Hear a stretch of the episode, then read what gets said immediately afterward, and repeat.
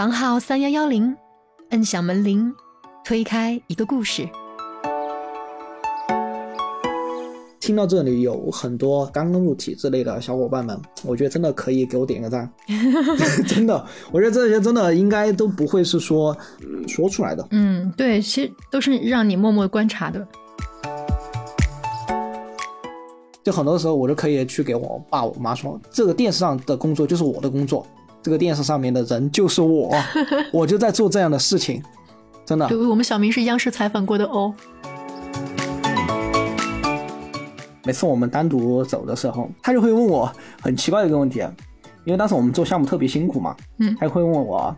小明，你女朋友找你吵架没有呀？对这个问题我都听到过。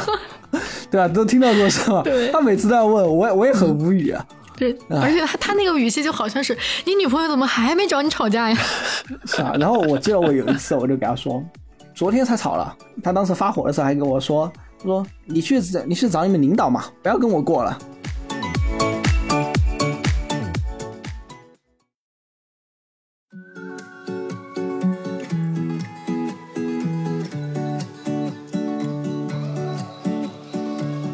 小伙伴们，大家好，欢迎来到我们的播客房号三幺幺零。今天我们的节目呢，又请到了凡凡姐的前同事，第三期的嘉宾，九九年出生的小明同学。小明呢，是带着我们节目第一次上首页的嘉宾，一年以后呢，也终于返场了。一年不见啊，小明已经成为了体制内综合性人才的培养地，就是办公室的副主任角色。并且呢，看在和凡凡姐当同事格外开心的份上，小明呢在本期节目中给大家讲了好多在工作当中别人都不会告诉你，只会让你默默观察自己领悟的话。从给领导写材料聊到端茶倒水的细节控制，再到不经意间跟领导聊别的同事们非常辛苦的工作，还有很多关于体制内刚去一个单位应该怎么跟人相处等等问题。这期节目呢秉承了为人处事特辑的特质，干货满满，希望小伙伴们听有所获。如果觉得我们节目不错呢，也欢迎多多分享给体制内的小伙伴。另外呢，经常看到小伙伴在评论区问我们听友群应该怎么进呀？呃，大家可以直接加我们小助手的微信号房号三幺幺零的全拼，或者呢有想跟凡凡姐或雪峰哥说的话，也可以直接发送邮件到我们节目详情中的邮箱。欢迎大家来和同在体制内一起听播客的小伙伴们聊天哦。好了，先来听听看今天的节目吧。OK，那么先请小明来给我们做一个自我介绍。嗯，大家好，凡凡好，雪峰好，我是小明，也是之前第三期的被采访人。最近呢，因为之前的项目结束了，所以回到了原单位的组织口工作。很高兴能够作为返场嘉宾来跟大家分享一些关于为人处事方面的一些心得体会。嗯嗯，你要不要先介绍一下我们是同事啊？我跟凡凡是同事的。应该之前第三期应该就已经给大家说了吧？那那那个比较早嘛，我们节目都更了五十期了，怕到时候有些小伙伴没往前面听的，有有的。好的，凡凡跟俊俊是同事，然后我是俊俊。陈老师，你过不去了。就是我第三期的梗是不是不太好？可可以可以可以，没有问题。看一下有没有听众还记得这个梗。嗯。应应应该有我我跟你们前段时间有一个人来加我微信，然后加了之后跟我说啊，那个被叫俊俊的小明实在是太可爱了，还是怎么反反正就提过这事儿，知道吧？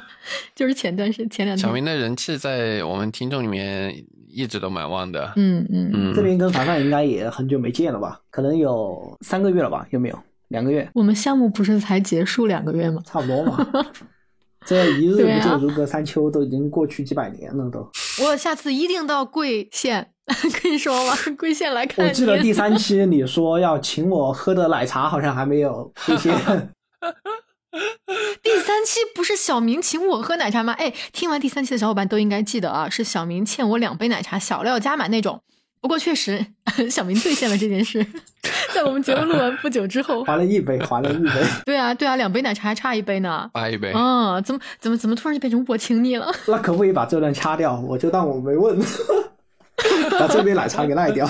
赖掉算了。没不管不管，这边已经录了，我们我哎，马上开个云会议录制，然后。到时候什么还有什么能说不能说的？小明他还把他那自己那段掐了，我也能在这边录上。我觉得如果真的赖掉的话，就感觉不太符合这一期的主题，为人处事嘛，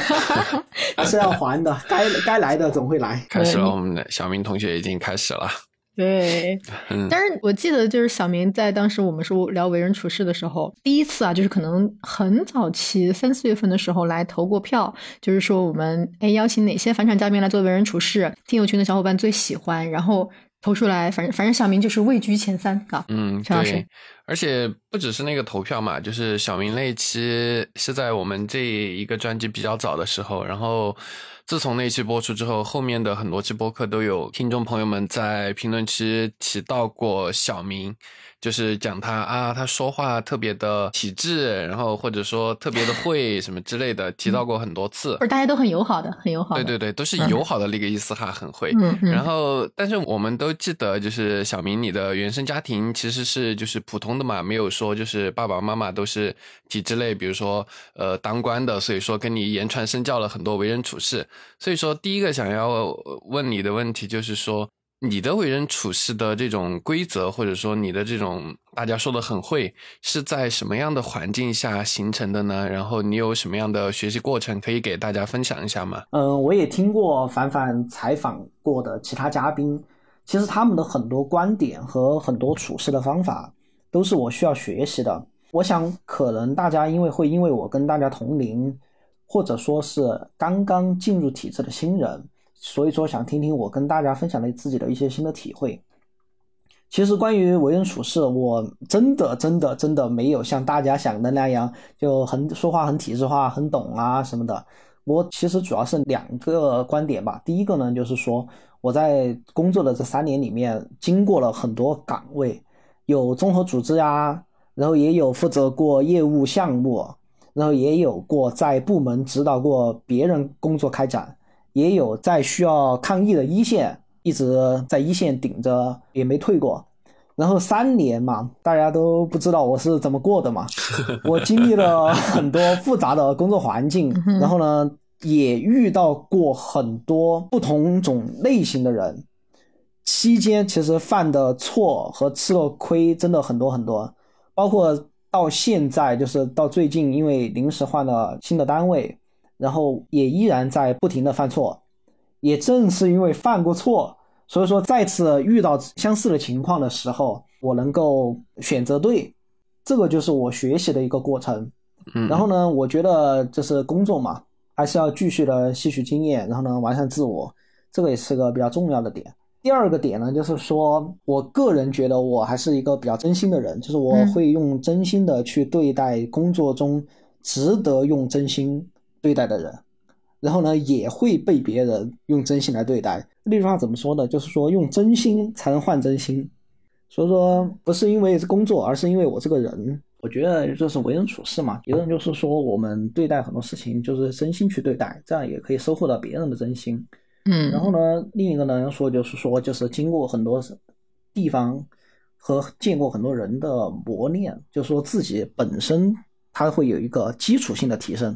我觉得这两点是做是我为人处事的一些嗯经验也好，分享也好，嗯都是我觉得一个比较真实的分享。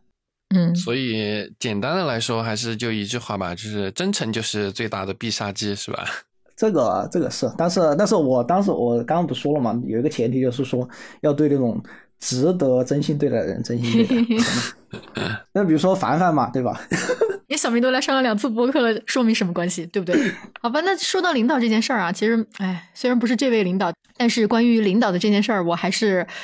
很佩服小明的，因为其实小明当时在我们办公室，不仅仅是说他可能受领导的青睐，他确实有很多东西能够让领导觉得他就是一个值得被青睐的人，比如他写材料是一个我们办公室的绝对小能手。总会很好的理解领导意图，而且就是我记得有一次是我写的一个什么材料哈，写完之后拿去给领导改，领导改的时候呢，我就在旁边拿了一个手机录了个音，然后录完音之后我就觉得嗯，领导说的对呀，然后拿着领导的那个录音挨个挨个又把我的那个整版材料相当于改完了一遍，然后结果改到最后，每次拿去交差，领导都说呃怎么怎么又给我添几句话，然后又怎么改，直到最后是领导先憋不住了。他说：“我我说的意思，你到底听懂了没有？其实我内心委屈死了，就是明明我就是按照您的录音改的，那就是你自己说的不清楚呀。所以我觉得小明每次改材料就是属于那种给领导看一遍，领导就过，好，所以想问一下，在 小明同学写材料的时候，你你是怎么去理解领导意图，或者说解读领导的这些意图的？其实凡凡刚刚，我觉得他凡凡真的不公正。哪里哪有？他只看到了我后面，就是说写材料被领导一条过啊什么的，但是。他中间有段时间因为去忙其他的事情了，他没有看到我，就是说那几个月被领导因为材料在那骂呀，在那一直改呀，同一个材料写四五遍呀，就这种。其实我写材料很差，但是我想给大家分享，特别是可能是刚入职的也好，或者说是在一些综合性岗位或者秘书性岗位即将工作或者正在工作的同事也好，就说之前我受过伤的例子。第一个呢，就是说。一定要问清楚领导想表达什么。之前我喜欢在领导指示后面呢，就指示他先指示完嘛，然后我先答应说，嗯，好好好，没问题没问题。然后后面再来判断，哎，领导想表达什么。然后直到后面我就发现这样做其实有很大的错，因为当时没有问清楚，后面的话就在你写东西的时候，你会遇到很多方向性的问题。所以说，领导在讲材料的时候，就是他在讲这个材料的一些构架和他的一些想法的时候，就一定要第一时间提出你当时能够想到的全部问题。当然，那种特别特别常识性的问题，你千万不要问。那种这种常识性的问题，如果一问的话，就要被领导骂的。这个我也是被骂过的。那种常识性的问题，千万不要问。然后呢，在问领导的时候，我觉得吧，一个要注意的是一些原则性的事情和一些敏感性的事项。它的表述和那些考虑，你一定要问清楚，不然的话很容易就是说，哎，领导说，哎，这这你怎么这样弄呢？那那儿怎么那么弄呢？这这个事情该提吗？这些东西你一定要问清楚。当然，这个就需要个人一定要有经验，比如说我们的材料的用途啊是什么，侧重点是什么，然后材料的体力是怎么样的，包包括一些部分内容的表达程度，就是说这个事情我到底要说到。哪里为止？这等等东西，我觉得这就是一个经验性的东西。然后第二个点呢，就是说一定要及时给领导汇报你材料的情况，就避免就是你走偏了。如果呢写材料的同志反应快，然后实战经验也很够的话，我觉得可以在领导安排材料完了之后，就是我向领导提问题的时候，及时就汇报，哎，问一下这个材料我打算这么这么写。然后领导觉得体力怎么样啊？有没有什么问题？他现场就给你纠正了。如果功底稍微差一点的话，也一定要在就是说你的那个大纲定好了之后，一定要给领导报一声，就避免那种方向性的那种错误。包括你的文章脉络呀，特别是文章脉络和体力，如果方向性错了的话，最后呢你哪怕成了一篇材料，最后也会。大改，嗯，这个我觉得凡凡应该也有深刻体会这个吧，对，一个深刻体会。之前好像就是最近的一个材料，我当时记得就是说，因为上面领导一直没有把这个文章的体力一些给定下来，导致我们材料写了又改，写了又改，一直拖了可能有半个月吧，有没有？反正就拖了很久。所以这个东西一定要提前在你能够想到的时候，就一定要给领导报清楚，免得最后才要大改。嗯。第三个呢，就是说，特别是。针对凡凡，就是说，他他那个领导录音的那个事儿，就是说一定要有自己的思考。然后凡凡刚刚说了，明明就是按照录音改的，但是最后却被领导给批评了。嗯，因为其实这个事情我之前也有过，说不瞒凡凡说，我之前也录过领导的说话，但是也按照这样子去改过，然后最后也很委屈，还必须要自己认了。然后我后面就想啊，到底是怎么一回事呢？为什么就说按照领导说的原文？原意来去写这个东西，为什么还是领导不满意？对啊，后面，对后面我就想了一想，就是说，就可能是因为领导他只是口头上说的，他很多的东西他其实都没有思虑周全，对他都没有想清楚，他只是说，哎，我我打算哎这么写，但是我们的那个大纲和那个细目，就是目录，就提纲给他看了认可了之后。我们还需要进行一个再运筹、再思维、再创造的一个过程。嗯，呃，这个再运筹、再思维、再创造，其实也是一个 文章的积累嘛，就是平时用多了就可以说的，就说得出来的这种。就是我们这个在运筹、在思维、在创造的过程呢，它其实就是一个我们精心撰写，把它那个文章汇聚成册的一个过程。其实写比想比说，其实它的不同之处还是有的。它的要求其实，写的话会更明确，它的那种思想逻辑，还有文字的逻辑，啊，它一定会就是更要求更严格。就领导他只是说嘛，他说啊，他说 A B C D E F G，但是你写的话一定要把 A B C D E F G 写到 Z，就写全。所以其实这对我们来说有一个再加工的过程。嗯，包括说就我们在领导的基础上，不管是反复斟酌也好，还是说逐字逐句的精益求精也好，就我个人认为呢，一定要有你自己的加工，一定要把领导的意思给表达完全、完整、全面。不然的话，就领导会觉得你随便把我的话随便弄上去，你就完全不动脑子的，所以他就会批评你。当然啊，我真的有一个小经验分享，就是说，为了避免我们工作上的麻烦，一定要把领导的原话有体现，特别是这种很明确的一些体现，就是免得他你写的交给他之后，他就觉得，哎，你怎么不把我的意思写上去了？你怎么不把我说的写上去了？这也其实也是一个分享。嗯，我觉得反反正就是原话写少了，就是只写了原话，没有没有再加工，缺少再加工。对对对，是的。反正就是照着完全照着写也不行，然后一句不提也也不行，对吧？那对他说的大部分要提，嗯，然后呢，他没有说到的一定要补充完善，特别是哪怕你有补充错了，他会给你杠掉。但是如果因为有些领导他如果对材料要求高，如果你不补充，他会觉得就是完全你就照搬他的原话，就没有真正去做到当一个写手，相当于你就是只是一个搬运工，但是大概可能会这样吧，这是我个人的见解啊。嗯嗯，其实虽然我本人是没有这种所谓的写材料的经历哈，但是 我我听你们两位讲了之后，我大概懂那个意思。那我打个比方哈，我们怎么去区分辨别这个领导他讲这个话的时候？只是给你提个方向，你需要再加工、再思考，然后去有新的角度再来撰写，还是说就要照着他的这个意思，照着他就是刚刚你提到的，就是嘴里面说一下也没有，呃，你你也不能确定他是不是已经有完整的思考过的这个去做呢？你有方法论吗，小明？就是怎么去辨别这个领导说的话是需要再加工，还是说直接照抄就可以呢？嗯，我是这么理解的啊，如果说。这个文稿件处于将起草，或者说一些初稿啊，正在起草或者将起草的这个过程，就是这文章还没出来的时候，你一定要去对这个文章有你自己的一些见解。当然，你的自己的见解一定是站在领导那个角度，就说白说说白了就是提高政治站位嘛，对吧？拔高你的思想认识，从这个角度去深加工。如果说这个稿件已经成型，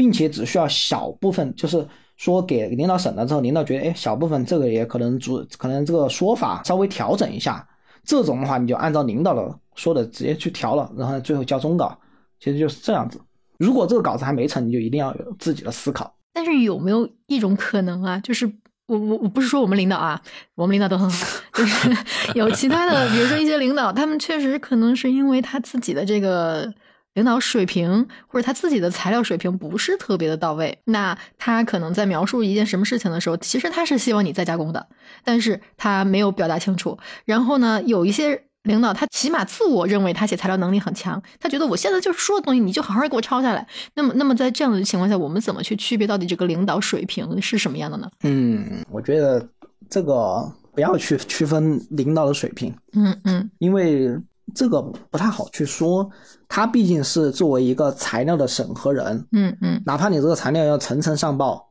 那么第一级审的一定是他，你必须要他审过了之后才能往上报，嗯，所以说你就是去按照他的意思去弄就行了。就不要去理解，哎，他的水平可能差一点，我觉得这样更好。哦，你这样更好，一定是在建立在他也觉得这样更好的基础上才去调整。哦，我我其实不是说他的水平差一点，就是我自己去理解他的水平差一点，而是说我可能现在面对一位领导，我需要知道他到底是因为他的，比如说水平不太够，所以我得这么这么做。面对这个领导的这个小伙伴，他需要做出一个。因为领导水平不同，而他自己内心对这件事情的裁量，那可能呃，有的人是需要去按照我刚才说的录个音，然后写下来就行了；有的人就是说不行，必须得再加工。所以，我我大概是就是说，不是说我要去呃纠正领导意图，只是自己怎么去衡量这件事儿。嗯，我觉得这个衡量的标准的话，这个问题真的有点尖锐。我觉得衡量是否要去评判，到底是要再加工，还是说要我们去，就是说照搬领导原话这一点来说，我觉得还是要看，就是说我们的材料到底处于哪个阶段。如果说在一个比较完、已经比较完善的阶段，我觉得可以去搬领导的一些原话，甚至说我在他原话就把他语语病啊给他纠正一下嘛，其实也是他的原话嘛，这种。就直接照搬就没有问题了。但如果说这个材料还没有成型，就说它还处于一个需要改动的一个精修的一些阶段，就一定一定要去，就说有你自己的一些思维。嗯嗯，我觉得这个是可以有对照的，就是。比如说，大家在企业嘛，可能材料这件事情可能会少一些，但是肯定会有各种程度的，就领导吩咐你做某一件事情，他可能会给你提一些方向，或者只是简单的告诉你要去做哪一件事。确实，就我自己作为领导的时候，我我给我的同事们让他做什么事情的时候，确实我自己也有些时候是，就我告诉他我想大概要什么效果，然后你去弄就行了。这个时候确实是会有可能产生误解的，就是。他会做的东西跟我本来想的不一样，有可能效果会更好，那肯定很棒。但也有可能是，呃，我没有细想，没有把提纲，比如说一二三四五六七告诉他，他就做的完全跑偏了。这种我也肯定会就是去纠正他嘛。所以说，那么去换位思考，我觉得小明在最开始提的有一个点，我不知道这个是不是工作流程哈，但是他提的一个点，我觉得。呃，我换位思考，我觉得，呃，在我们公司，我作为领导去交代一个事情的时候，我觉得很棒的一个点就是，呃，有了大纲之后，一定要去跟你的领导核对一下，是这样吗？这个在你们的工作流程中是就是不是？他不是一个。它不是一个确定的流程，应该小明自己加的。哦，那这个流程我觉得蛮棒的呀，就就因为确实像我，我跟我同事，我告诉他要做什么事情，比如我我已经自己写了提纲了，甚至这件事情是我做过的也好，或者我认真思考过的也好，我会把逻辑整个逻辑，然后一二三四五六七都告诉他。有些时候我就只会告诉他我要怎么样，然后你去怎么样，然后这种可能。当然，我可能内心也会判断，有的时候是我忙，我觉得来不及，所以你就帮我达成就可以了。有些时候我是觉得说，我告诉你，你应该就会吧。所以说有这个核对的，就比如说写好一个大纲，嗯，来跟我核对的流程，我觉得这个是蛮棒的。这这这个可以避免后面的很多事情吧。是的，我我之前有一个，当时是记不到是哪一位领导了，他当时跟我说的，给我说了一句话，他说。呃，你在做事情的时候，一定要百分之二十和百分之八十。就你做了百分之二十，一定要给领导汇报，千万不要等到做了百分之八十再给领导说你已经做了百分之八十。说这个当时我其实印象还挺深的，当然他具体原话肯定不是这样的，原话已经记不到了，但是他的其中真意我已经领悟并且掌握了。你看，你看，我觉得小明好棒哦，他周围尽是这种来跟他说，哎呀，小明你要怎么做？二十八十的时候要分开哦，你看都都是这样的好人，真好。哎，这个就不就是第一个问题嘛，就是因为我始终真心对待他们，嗯，包括领导，包括周围都是。好的，那那也问你一个问题啊，这个这个可能就比较具体一点，因为其实它就是发生在我们真实的工作当中嘛。然后呢，也想就是说跟其他的小伙伴一个这样的帮助，就是如果正好这件事情碰到小明了，小明可以告诉你这件事怎么做啊。这问题是这样的哈，就是我记得我们有个领导呢，他曾经交代了一个同事，呃，就简称个小 A，然后呢他。嗯，让小 A 去打印这个会议的一个摆桌材料，但是呢，就是就我记得那次的会议特别的远，就是它离我们的办公区本身可能就要走两公里的距离。然后呢，在会议临近之前了，领导还在不断的去修改这个会议材料，就是你知道他可能会不停的让里面的一些数据啊或者什么的做精修。然后呢，小 A 当时就。真的是属于那种，就是一边着急打印机没打出来，一边又觉得啊离会议室那么远，他要待会儿以什么样的速度冲过去？所以直到最后，他带去会场的那个材料其实都不是最终版本。那假设如果这个小 A 是你的话，哈，你当时会选择你干脆就拿最后倒数第二版去摆桌，还是宁愿这个桌上空着？呃啊，前提是这个会议上还有其他人的其他材料，我们的材料只是其中之一。对，嗯，我发现。我在回答这个问题前，我先偷偷问一句，嗯，这个我们的节目现在的版型是不是就是凡凡负责挖坑，由雪峰负责来帮忙圆场？也不全是，因为你们聊的事情太具体了，我我我我不太懂，所以 哦，所以说凡凡来具体，没有没有没有没，用具体事情来挖坑，挖坑，然后你呢就说来合适。没有没有 没有没有，这个 因为因为凡凡这个问题真的真的他有很大的一个陷阱，这个陷阱也是可能我们在工作当中经常遇到的，就是大家在工作当中也一定要有敏锐性，绝对不能说。别人说啥就是啥，这个问题的答案一定不是只有 A 或者 B，一定要去主动去发现 Plan C、Plan D。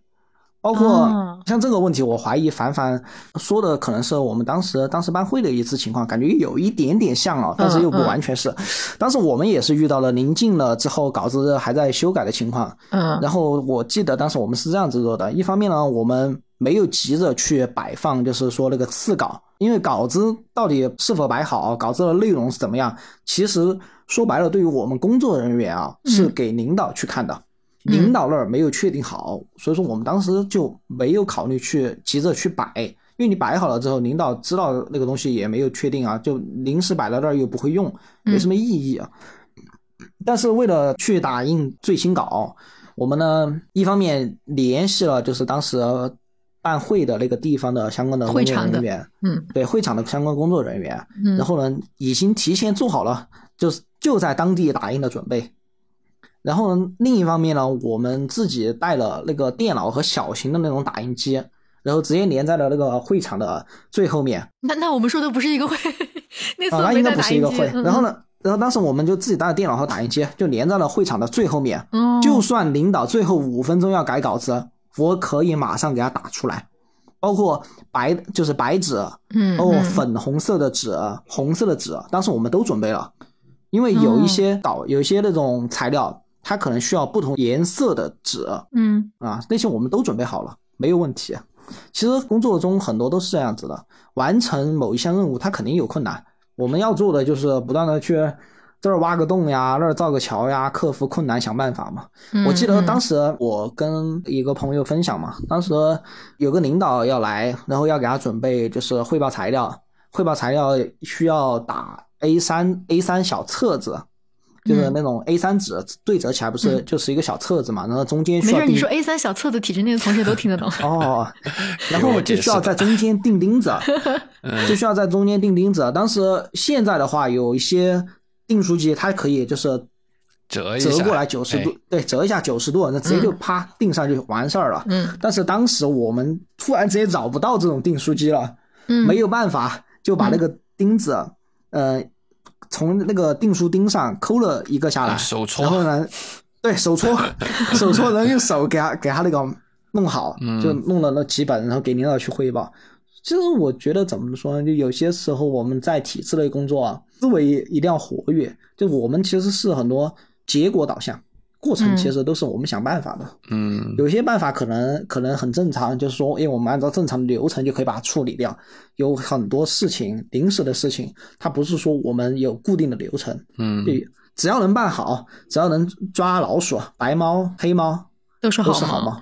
对，就是这样子。我感觉小明好像是怎么说呢？我刚才不是还给自己挖了个坑？我说，哎呀，小明说不定就能给到这道题的答案。然后其实我发现好像不行，就是可能小明他其实能给出来的。大家能听的那种答案啊，都是刚才他那位领导说什么百分之二十的时候要给领导说一说这种事儿，我觉得大家可以听一听。但是在这道题上，我觉得一定是因地制宜的去找最佳的答案，解决方案吧，不是一个。对对对对对，就是可能小明刚才说的这种，比如说自己带个打印机去，那可能在有一些单位它就不适合。但是要怎么样去背着这种领导可能在最后一瞬间要改这个稿子的这种情况，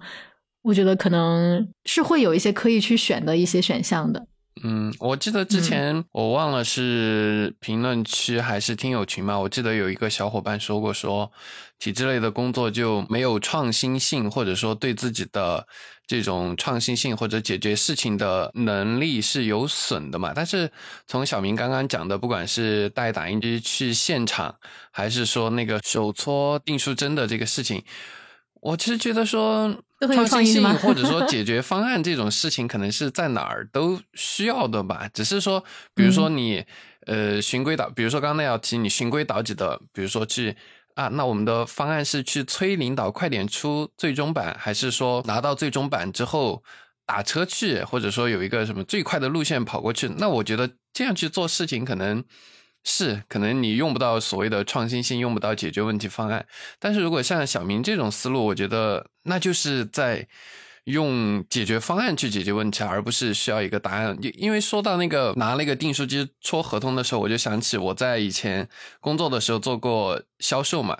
我就记得那会儿我的同事们就是在定好那个就销售意图确定，然后产品也选好之后，我们要跟那个客户签那个销售的协议。然后，因为这个时候我们一般是让那个客户在电脑屏幕上看，但是很多客户在电脑屏幕上看好之后，你把合同打给他，他还是要改。然后我的很多同事他们是怎么呢？就打好之后不定，也先不盖章，拿过去让客户看看了要改了，你就把需要改的那部分改了，然后就替换中间一两张纸嘛。但是我就从来不这样。我每次把合同我跟他在屏幕上确定好之后，我都会在客户的面前说清楚说，哦，那好，那我去打印盖章去了哈。我每次都是打印好之后，订书机订好，章盖好，所有的东西都弄好，只把 POS 机和他需要签字那个按手印的东西放在旁边。这样的话会大大的降低那个客户改合同的次数和频率，因为因为其实，在我们销售过程中，我们的合同是制式合同，客户要大部分去纠结的一些。就在最后付钱签合同那笔，他去纠结都是一些小问题，因为大的问题，比如说，呃，原则性的，比如说，呃，他的产品选择的是 A B C D 还是 A B C F，其实这些都已经确定好了。他在最后签的时候，他只是需要人推他一把，或者说去改一些无足轻重的事情。你如果给他提供的是一个啊，我还没有定，你可以随便改，改了我马上给你打，他就哪儿都想挑毛病出来打。但是如果我当时那么做，就是所有都弄好。他说要改，我说啊，这个也可以改，我我去重新打印去，重新给你弄一下吧。他可能也不自己也觉得，哎呀，其实这一点也影响不是那么大，那就签这个吧。我也着急有事儿，快刷卡，我们把合同签了，完事儿了。所以说，我觉得，嗯，可能好多时候是需要的是解决问题的方案吧，而不是一个具体的方式。那说到这儿，我就想问一下小明说，就是刚刚我们举了两个很具体的事情嘛，一个事例，但是其实，在实际的工作中，可能好多事情你是没法给到一个具体的，或者说可以直接应用到所有场景的方案的。就比方说，如果发生一些突发的事件，怎么去做判断，或者怎么去有这种随机应变的动性呢？你是怎么去在这种突发事件的时候去做方案的呢？嗯，刚雪峰其实提到的一个点，我觉得很有参考性，就是说，就是临到最后，领导会改什么东西，包括客户会改什么东西。在回答雪峰这个提问之前，我觉得我还是比较实诚的。就我上一个问题，再补充两个容易改动的一个地方，我觉得对于很多小伙伴们真的特别有用。就是插一下第二个问题，我补充一下，就是第一个呢，就是说开会容易改的一个就是说参会人员容易改，第二个呢就是说我们的会议议程就领导的动作容易改，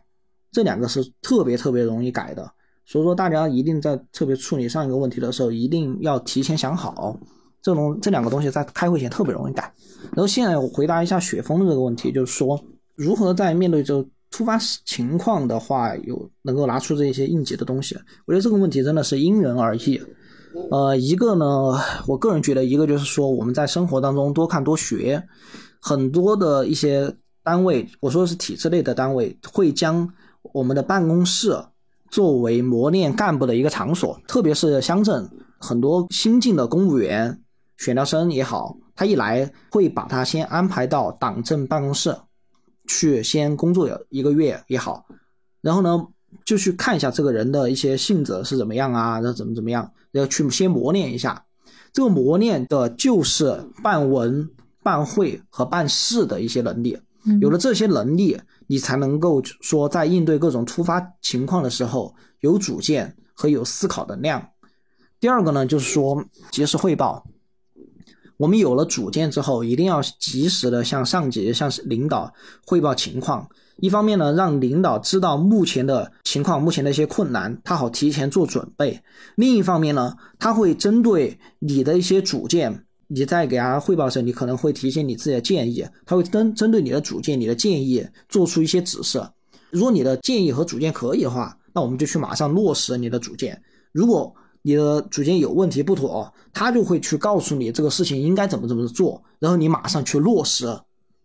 同时，在落实的过程当中，也不要忘记，就是说我们再汇报，让领导及时掌握最新的情况。我觉得这一个是我们处理突发事件的一个，也不能叫流程，一个相当于是一个技巧吧。嗯嗯可能嗯，这种没法去预测的突发事件，可能思路比具体的方法更重要吧。就像小明刚刚说的，是的，这种因为突发事件实在是太多太多了。嗯，比如说这儿预案是临时说做不完的。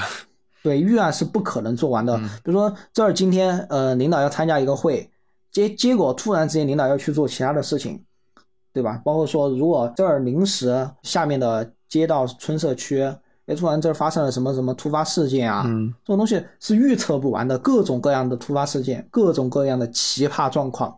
都有。嗯但是我觉得一定掌握好那个思路，就是说思路一定要清晰。第一个就是说你一定有一定的积累量，就是说我在在平时当中我遇到过相似的情况，或者说我看别人处理过相似的情况，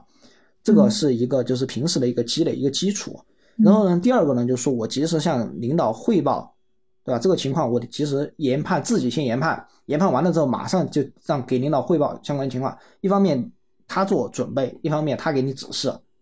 我觉得这两个才是说我们应对很多突发事件的一个关键，包括像其实，嗯，有一些刚刚可能进入基层的一些小伙伴，他就知道，就说我们在值班的一些条例当中，一般都会规定说，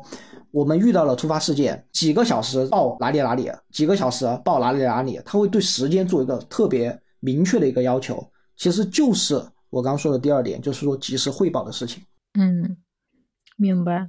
哎，我刚才听你有说到，你好像其实更多大家都是愿意去把人放到党政办啊或者办公室这样的地方去锻炼嘛。小明，你现在其实也应该是在办公室做相关的工作，副主任是吧？嗯，是这可以说吗？呃，那不可以说就不说，不可以说就不说。是的，这没什么，这这倒还好，办公室副主任嘛。但是其实严格意义上来说，我是兼职的副主任。但是我从一开始进入体制内就在办公室工作，包括现在绕了一大圈儿，还是回到还是回到办公室。是吧？但办公室确实很考验人。但是作为一个新人来说啊，你看我们其实上次采访小明，也就是真的一年前时一年之前了哈。然后呃那个时候小明工作也才两年多吧，然后现在三年时间，其实已经到办公室副主任了，就感觉。对于一个新人来说，小明的这种就是晋升还是蛮快的，所以想问问小明啊，就是嗯，关于你从新人刚刚走进来一直到现在，你觉得有没有什么一些比较好的经验可以给大家分享？嗯，特别是关于办公室啊，我想我们先具体一点来问，就是到办公室，说到办公室这一茬儿的话，可能经常都会有涉及到，比如说给领导端茶倒水，或者就是在办公室内部，你的小伙伴和小伙伴之间，特别是以前你在还只是新人的时候，关于端茶倒水，你有什么可以分享的经历吗？呃，这个端茶倒水真的是说到了我的，说到我的心坎儿里面去。快讲讲。这个端茶倒水真的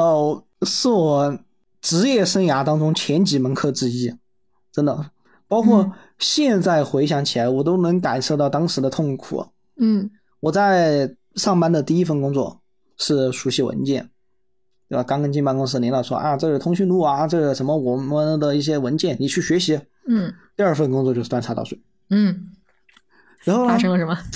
而且以严格的意义上来说，因为我长得一般，也不能叫长得丑，就长得一般，因为我也不是很丑，没有没有没有，也不是很胖小小明其实很可爱的，长得。嗯然后然后呢，因为我长得一般嘛，倒水的一般都是办公室的女女同志去倒，我呢就只会洗杯子，包括说给领导送水啊，就扛着一一一桶水，啪咔一下插到那个饮水机饮水机上面，包括像哎这儿有客人来了，哎那个小明你去倒两杯茶来，就这种。嗯嗯然后呢，因为我是在基层洗的杯子，有些情况呢可能跟市里啊，可能跟那种就是其他地方可能有不同，因为有些地方它可能就是说会务这一块儿是由专门的外包出去了来做的。嗯我们当时是基层就自己做，嗯自己做呢，当时我就特别喜欢夏天，因为一到夏天大家都喝冷水，那我只需要去那个超市矿泉水当当当当当摆好就行了。对这个省事。然后呢，相应的呢，我就特别讨厌冬天，一到冬天那些领导啊，全部都要喝热水，我就很想给他们灌冷水进去，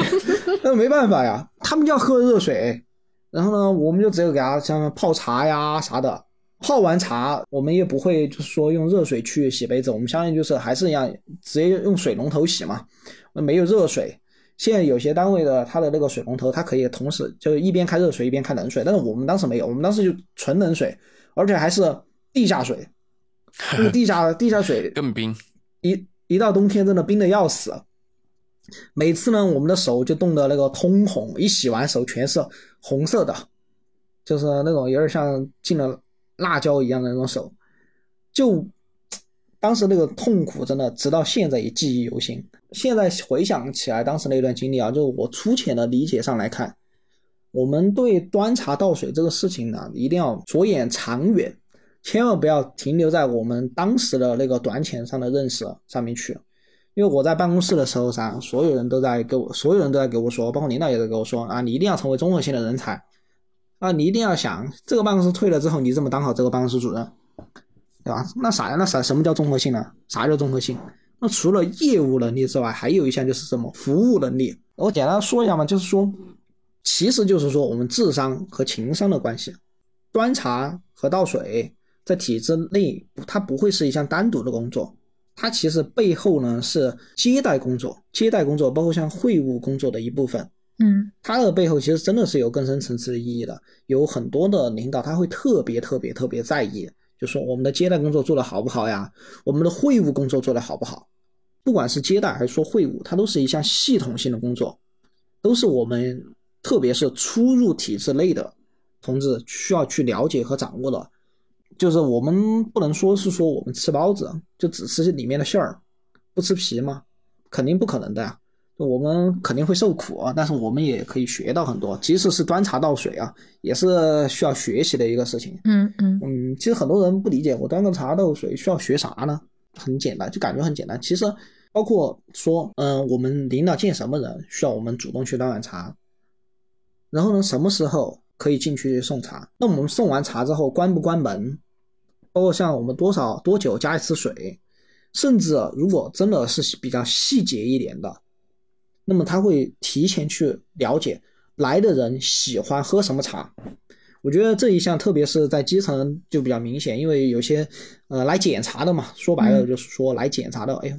平时喜欢喝绿茶呀，还是红茶啊什么的，包括有些可能说他不喜欢喝茶，他就喜欢喝白水，那我们都会提前了解。当然这些可能是我想的比较多，但是这些我觉得都是一些嗯、呃细节工作。嗯，如果听到这里有很多刚刚入体制内的小伙伴们，我觉得真的可以给我点个赞，真的，我觉得这些真的应该都不会是说一般来说都不会嗯说出来的。嗯，对，其实嗯，都是让你默默观察这些东西在领导印象那边都是可以加分的。当然啊，嗯当然，我觉得就是说，作为我们就新时代的人才、新时代的干部，也不能一直去端茶倒水，工作总是要进步的嘛。嗯，如果你一直都在端茶倒水的需要去端茶倒水的岗位上，那么我觉得也可以好好的检视一下自身是不是哎这儿出了什么问题，那儿出了什么问题。我觉得是这样子的。嗯，就比如说，你看我现在，我现在是是偶尔也会端茶倒水，但是不会像一来的那样天天洗杯子吗。而且我觉得端茶倒水它其实是一个，嗯、可能有有可能啊，就是在很长一段时间内都需要从事的。因为你现在比如说做的是有领导来了，你要端茶倒水，那等你当领导了，还有比你更大的领导，你去他办公室的时候端个茶倒水也很正常。那还有办公室嘛，对吧？比如说，如果你当了，如果你当了领导的话，那你还有办公室嘛？就比如说像凡凡，对吧？嗯，领导需要接待的客人来了，凡凡直接就跟我说：“小明去倒水。”那那不就解决了吗？没有没有没有。那那比如说，你正好去到领导办公室，那个时候虽然你也是领导了，但你去了更大的领导的办公室，领导的杯子空了，你不给他倒的，所以我你不可能伸伸个头去把他联络员喊过来，我觉得这个也不恰当吧。那个肯定会。之前哦，这个我真的给大家分享一下啊，嗯哼，就是之前跟一个领导。就平时在那儿，他在那儿安排工作的时候，因为他每天要说很多很多话，他就要一直喝水。他每天真的会说很多很多话的，从一一刻不停的安排工作。然后呢，当时，呃，我其实内心啊，我内心在犹豫，哎，我要不要去给他把水给补一下？嗯，对吧？他已经喝了，我要不要给他补一下？在我犹豫的时候，就已经有人去做了这件事情。嗯，然后呢，他做了之后，我就很后悔。哎呀，我为什么不早点行动？然后直到后面有一次开会的时候。哎，我不犹豫了，我直接就去拿着水壶就给他补上。他当时我记得，他当时就给我说了一句：“哎，小伙子，成长了哟，就是成都话，成长了嘛，成长了哟。”就当时他是这样说的，所以我当时其实印象很深刻。就说这些东西呢，都是属于一个为人处事一个情商的问题。嗯，当然，如果你是专职，就是做会务完了之后去洗杯子呀，去专门去那种当打扫的时候，那个我也觉得是有问题的。但是偶尔像平平时工作当中那种就属于什么一些来会来事儿了，嗯，一些表现。所以后来小明在我们办公室就成为了那个被领导说：“你看谁谁谁，人家小明都已经去关 门了，你还不知道去关那个门啊？你知道吗？”这是我亲眼所见。就是当时当时是一个长条会议桌，然后小明其实离那个门不是最近的，然后但是离门最近的那个人只是呃半站起来了。但是小明先走过去关了那个门，所以领导就这个领导其实他也是非常好的领导，他就是会在这种各种场合教你如何为人处事，他直接就指着那个人骂，他说：“你看小明都已经去关门了，你呢？”就这样的，所以我觉得其实这事儿还就是对后后后续后续，嗯嗯，这个我觉得可以给大家去个妹嘛，就是大家可能觉得端茶倒水。我我们打引号的端茶倒水哈，它呃一系列的事情就包括关门啊什么的，大家可能特别是年轻的朋友们，你们可能觉得刚进职场这是一种谄媚的行为，是一种叫什么呃，就是专门去做这种事情，工作能力不行。但是我是觉得说，特别你是在作为一个新职员或者说新的同事的时候，不管是你的同事还是领导，他们其实对你是没有一个具象的印象的。就比如说这个人的。材料能力是几分？他的那个什么什么能力是几分？他是对你没有一个客观的认识的。这些所谓的打引号的端茶倒水的事情，其实是可以反映出一个你的工作态度嘛。就倒不是说你泡的茶，当然如果你深谙茶道，你可能泡的茶是比另一个同事泡的好喝。但是你不是专门研究这个的，那可能这个主要还是反映你一个工作的态度吧。就我想起我之前。去公司去我们办公室的时候，我老是爱忘记买早餐和买咖啡。我我一般早上会喝咖啡，然后我就会在群里面发，我说是你们谁帮我买一下，买个什么，然后再买个咖啡。我每次发，总有一个人每次他说好我买，我也不知道他是有没有说进到小区看到之后出去再给我买，或者说他隔很远他就说他买，反正。因为我是觉得我进了小区嘛，我忘了，然后我也懒得出去。你们还没到的人，因为我一般到的比较早，我一般都是第一个到我们办公室。然后我说了之后，就会有那种我的同事他就会很积极说啊，那我买我我刚好那个。你说我要真因为这件事情跟他加官进爵吗？不会，但是我会对他有一个，就算我们认识之后，我们熟悉之后，我也会觉得说。说的最浅一点，他至少很愿意帮我的忙，或者说他看到手机之后，他愿意做这件事情嘛，我会对他有一个好的基础印象，所以我倒觉得说，可能好多人讨论这种所谓的端茶倒水的事情，到底是有没有必要，或者我就不去做这样的事情，那领导又能怎么样？那确实不能怎么样，但是这个只能说是它是一种你的工作态度的表现吧，我是这么理解这件事情的。我我觉得不止啊，其实。就比方说，我们之前那个人家直接说他选秘书的，对我刚刚也也想说这件事情，对吗？他为什么这么选秘书？第一句话倒水倒的勤快呀，所以，我我就觉得，就是除了勤快这一点，还想问一下小明，就是你觉得在端茶倒水当中，除了你刚才说的需不需要关门，什么时候需要关门，倒水应该倒多勤快，以及不同的人应该怎么去倒这个水，然后在什么时机倒什么水，呃，有没有细致一点的操作？什么叫细致一点的操作？细致，细致。哦，细致一点的操作，细致 要你去演吗？其实我刚刚说的其实感觉感觉已经很细致了。那你没有讲，比方说啊，一个人他拿着水壶，他进领导办公室。比方说，现在沙发上左边坐着领导，右边坐着来嗯拜访他的人。然后这样的倒水顺序首先是什么？然后倒的时候你可能需要注意些什么？是需不需要先问一下客人有没有什么要求或者怎么样？嗯，这一项我得回忆一下我我两年半前是怎么操作的吧。两年半，这个我当时我印象当中，一进门对吧？你进门肯定是不管是说嗯敲门也好还是怎么样，就先平安进这个门。进了门了之后，平安肯定是先给客人的主位那边去倒，嗯，对吧？客人那边完了之后，然后就给自己的领导倒啊。然后有些时候你倒的时候，你可以示意一下，哎，他他其实看到你的拿了一个水壶，他就知道你是来倒水、来补水的。有些他可能没有喝，他就会给你示意不用了，对他可以给你摇摇手，不用了。那有些的话，他他就会比如说就会说，哎，麻烦你，哎，谢谢啊，对吧？他可能说说一句谢谢。嗯，其实这一些东西，我觉得我只能说个简单的，更多的东西可以，如果入了体制内，嗯，一定会有，就是去不管是市上也好，还是说区县上面也好，就是去参加大会的情况，其实可以通过就是说他们那种专业的人员来学习一下他们，嗯，但是一定说我们就说进去了之后，一定就是说先给客人倒，再给我们的领导倒。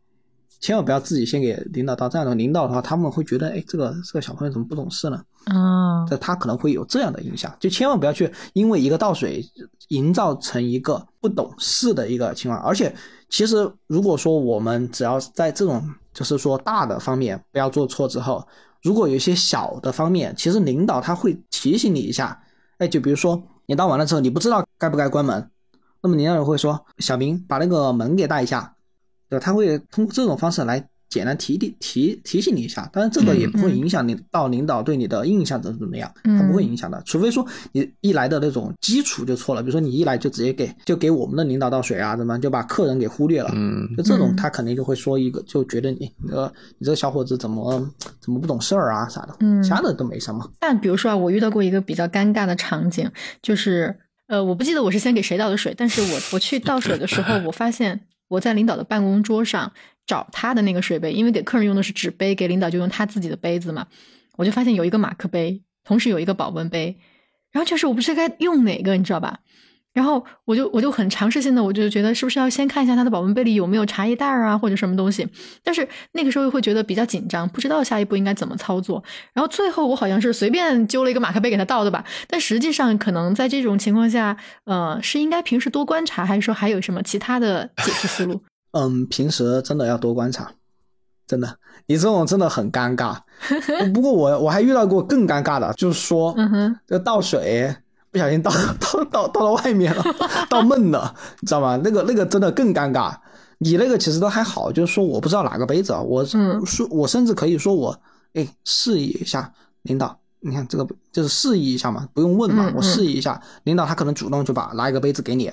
你像你这种处理方法，哎，我随便拿个杯子，只要倒了就行了。嗯，这其实是一个态度问题。我那个真的太尴尬了，我那个当时倒，当时也有点紧张嘛。嗯嗯。然后呢，他那个杯子看不到那个看不到水位线，一不小心就倒闷。没有倒到人家鞋上吧？没有没有，倒到桌子上的，就一下子倒闷了啊！我真的尬死了。当时我真的一下子脸和耳朵红了，直接就直接爆红，然后我赶紧拿那个纸给它擦干。然后呢，哎，反正也还好。嗯，当时那个领导也比较好，然后呢，后面就只是简单的说了我一下嘛，让我下次注意嘛。嗯，手不要抖啊，小明，下次。这种这种真的很大，所以大家在倒水的时候一定要注意这种水位线，宁愿就是我稍稍微慢点倒，或者说少少倒一点，都不要去倒闷了。那个倒闷的，特别是有些，包括像有些水杯啊，盖子，就你倒了感觉，哎，没没倒满，一一盖上盖子，它就闷出来了，溢出来了。其实都有，这些都是经，都是很细、很细、很细的经验了。嗯，其实我觉得可能有的时候我们需要，比如说啊，在刚去一个地方的时候，真的得先学会观察，或者是问一问周围的小伙伴，哎，领导喝哪个杯子？这些这这些都是平时就是哎我们看到的就行。如果确实没有注意到，其实领导也不会因为这点就对对问的这种问题，我觉得是。嗯，但是你一定要观察到，就是我。说到这里，我觉得作为一个新人啊，一来就是一定要多问，包括说有很多就单位上工作的细节，它可能它可能就是说里面蕴含的东西是一些深层次的东西，而不是一些表面上的东西。嗯真的，当然这个深层次的东西我这里也不太好解释，它可能会蕴含的就是一些逻辑，就是我们做事的一些逻辑，就为什么要这么做，所以一定要多问、多看、少说。关于关门那个事情，我我补充一句哈，就是关于关门，我还想到之前我做的一点，我不知道对不对啊？小明可以帮我评价一下。就是我记得当时，因为确实不知道这个领导他跟人谈话，这两个人的关系如何，然后他们是不是需要关门的。然后当时我就把手搭在了门把手上，然后下意识的慢慢的把门往这边拉回来。然后如果这个时候领导跟我说，嗯，哎，别关别关，不用关门，那我就可以不关。但是总比我已经走出来了，然后领导发现我没关门，他自己过来关门，我觉得要好。你觉得这个处理方法可以吗？这个是，这个我有些时候我也会分不清到底什么场合应该关，嗯什么场合不应该关。包括如果说领导跟比如说认识的人在谈话的话，我就可能会哎，我会稍微或者说领导只有一个人在办公室的时候，我就可能会问一下，哎，领导需要关门吗？对吧？如果嗯确实我不好在那个场合去说话，不好插嘴说，对我如果不好在那个场合上说话或者插嘴也好，我会慢，我会像凡凡一样，慢慢的把这个门稍微往这边带。如果他制止了我，我就把它回到原位；如果他不制止我，我就把门给关上。嗯嗯嗯，我也干过这事。对，我也干过，这没办法对嘛。对对，是的。这个我看过一个，嗯，我忘了是县委大院还是《人民的名义》的一个解析嘛，就对那个剧情的解析。然后，反正当时那个秘书的做法就是走过去之后，因为他判断不清楚，好像是一个企业代表来见大领导，然后谈的事呢好像是公事，但是呢肯定有那个其他的部分，所以呢。秘书在进来倒完茶，然后那个交代完之后，他再往外走的时候，就去准备要关门的时候，他就稍微动静大了一点，就比如说，嗯，稍微用力一点，然后那个门就响了一下，然后呢，他的领导就说了一句嘛，说啊，我跟那个什么总不用关门，又不是什么见不得人的事儿之类的哈，我忘了具体台词了，然后呢就制止了他关门，所以我觉得就像你们两位那样慢慢关也可以，或者说你走过去，你就稍微弄出一点点声音，让领导发现你正在关门，我觉得这样也可以，就反正让领导知道嘛，他会告诉你需不需要关的。嗯，对，如果领导刚好是背对着这个方向，或者他刚好目光没有看到门，就弄点声音。对，搞出点声音。嗯，对，是的，是的。我又学会一招。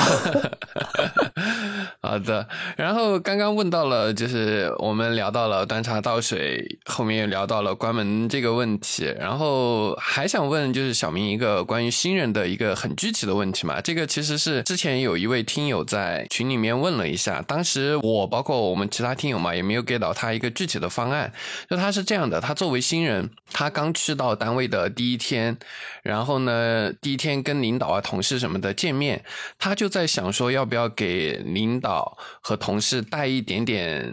礼物，或者说伴手礼之类的。然后他，我们当时那个听友，他有一个具体情况，就是他刚结婚，他就在想说，他进到单位时候仪式已经办完了，他就说，那我要不要准备一点喜糖，就去给领导同事们分一下，然后呢，就顺便打个招呼呀什么的。他就在想这件事情，如果我直接去给领导拉喜糖，也不是什么贵重的东西，会不会有一点唐突？然后呢，需不需要去，比如说给领导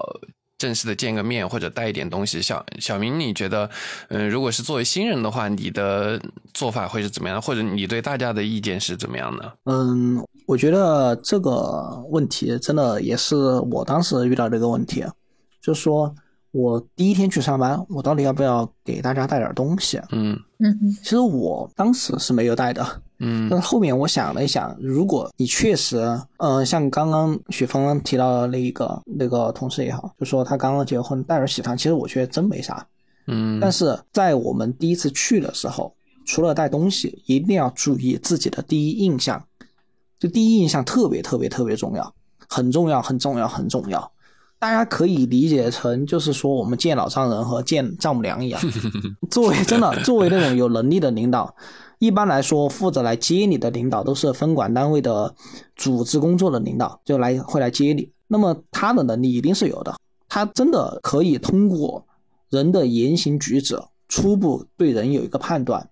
而这个判断就会影响你在本单位最后的去向。然后当时有一个书记当之前给我说过，他说上面的领导给他说，做错了一件事情，起码要做三件他满意的事情才能够弥补回来。第一印象，我觉得可能比三件更重要，就千万不要等到做错了之后再去弥补。特别是像刚刚那个同事，如果你要送喜糖也好，那么你一定要提前想一下，就是怎么去开这个口，因为你送喜糖，你肯定会哎了解到，哎我刚刚结婚怎么怎么样啊，然后我的伴侣情况是怎么样的，领导肯定会问的。因为作为在体制内其实很八卦，也不是很八卦，在体制内不能说叫八卦，体制他会很很想去，嗯，很想去了解你。我们当时对新招的公务员上，就是我们当时看到了那个人的简历了之后，我们第一个想问的就是说，哎，这个人谈恋爱没有啊？当时这个特别，不管是男生女生都是这样子的，特别是男生，因为说如果你谈了恋爱，那么作为打工人。你肯定说在加班上面肯定会有顾虑啊，什么什么的。如果是女方，如果你谈了恋爱，那么你多久呃打算去要小孩啊、结婚呀？这种其实对工作也是有一定影响的。所以说我们也会就特别关心这一部分。所以你如果第一次去，一定要想一想，就是说，哎，我怎么去营造我的第一印象？像送喜糖呀这种还好也好，还是说我说我带点特产也好，一定要提前了解一下，就说我将要去的那个地方。到底一个基本情况是什么？你不要就是说，哎，搭了一堆东西去，结果不知道说 不知道给谁，不知道给哪些人，其实那个那样就会很尴尬。嗯，现在我其实觉得的一个比较好的，可能有些老前辈他可能看法可能会更成熟一点。我就说一下我的想法，如果是我现在回到了我三年前，我第一次去，我依然不会带任何的东西。我只会带好我的办公用品，就是说我笔和本子、身份证啊那些全部都带好。嗯，然后呢，我会提前的去了解一下，就是当地或者说单位的情况，尤其是尤其尤其是那个地方领导班子成员的构成，因为现在都讲究什么政务公开嘛，领导班子成员他都会公示的。然后如果真的要说我要带，打算带点东西，我可能比如说我出差了一趟。或者说我去其他单位去借调锻炼了一趟，我回去带一点哎东西，啊，我觉得这种其实反而会更好。然后我个人觉得，嗯，在我们去单位报道的第一天，一定把握两个关键词，一个呢就是大方，一个就是细致。大方，它会让领导觉得你能干事儿，就你可以就是把一些工作压到你身上。那么细致，它会让领导觉得你能干成事儿。就是他会觉得你做工作很严谨、很细致、有灵性。所以的话，我觉得把握这两个关键词就够了，其他的就没有了，没有必要去专门去带很多很多东西去。嗯，因为你刚进那个单位，你不知道给谁，其实我觉得反而很尴尬。嗯，凡凡觉得需要带吗？我想听一下不同的人的意见。完全没带。啊，我不是问你带没带，我是觉得这种情况，现在的你觉得需要带吗？我觉得。也不需要给领导带，但是如果你想给同事，比如说刚好真的是我昨天结婚，今天上班，然后想搞好办公室同事关系，我觉得带点糖没啥，反正你又不是不找人要份子钱，对吧？嗯，对，嗯，然后然后这倒 是这个，但是但是我觉得就是见领导可以不用，领导面前其实就像小明说的，我觉得大大方方的打个招呼，然后就可以了。我问一下，就是比如说我是一个新入职的公务员，我去的第一天，我就给领导同事们都带了一些特产，或者说像喜糖这样的东西。呃，同事可能还好，领导会觉得唐突吗？可能领导也不会觉得特别，我我看来啊，就是比如说我现在在回想我的那些领导，可能他也不会觉得特别唐突，他只是觉得小孩挺可爱的。但是在其他同事眼里，可能就会觉得，咦，这个人好会巴结领导呀。嗯，我觉得凡凡说的真的挺有道理。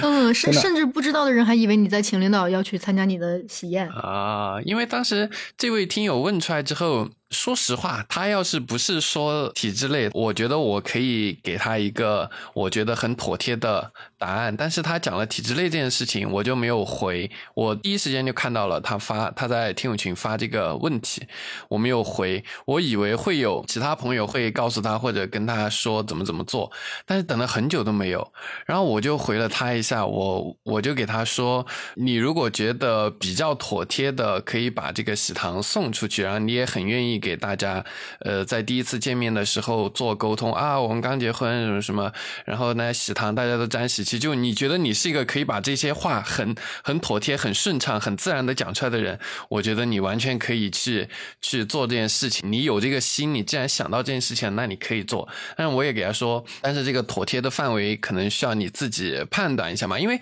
我当时的判断就是他把这个问题问出来，我就感觉他不是一个我们所说的艺人，就是他没法就是很妥帖、很会的把这番话啊，我我刚结婚，然后就考上我们单位了，哎，真的是双喜临门，我一定要让大家沾喜气，就讲这么一番话出来。他可能我感觉他不是这样的人，所以我当时的建议就是说。你要觉得妥帖，你就可以送，不然的话，呃，不送应该也不会对你有太大的影响。我就这么建议建议他的。然后后面他最后好像是隔了一天，他回来在群里面回了，他说最后还是没有带。嗯，然后呢，跟领导们他们就第一天入职跟大家都聊了一下，我感觉他比较紧张吧。但是我也觉得对他来说，可能没送是对他来说是一个嗯还 OK 的选择。不然你要是就过去，哎，就每人抓一把喜糖，话也没说几句，我觉得反而很。尴尬那个场面，嗯，是的，雪峰，我觉得刚刚真的说挺对，嗯，还好，我我个人觉得啊，其实还好，那个提问的听友真的没有送，嗯，因为在领导，其实，在领导心里，他其实心里比什么都清楚，所以说他才能够一步一步走到那个位置，嗯，就千万不要第一印象给领导留下一个那种，给领导和同事留下一个那种类似于投机取巧啊。也或者说花言巧语啊那种形象，我觉得个人觉得真的，我从呃我经历的，可能我经历的也不是什么大领导，可能就是一些普通的乡镇呀、县级部门呀，包括市上的领导，那种我真的感从我接触的这些领导来看，我觉得他们真的对一些就是你的工作细不细致，你的人大不大方那种，真的很有执念吧。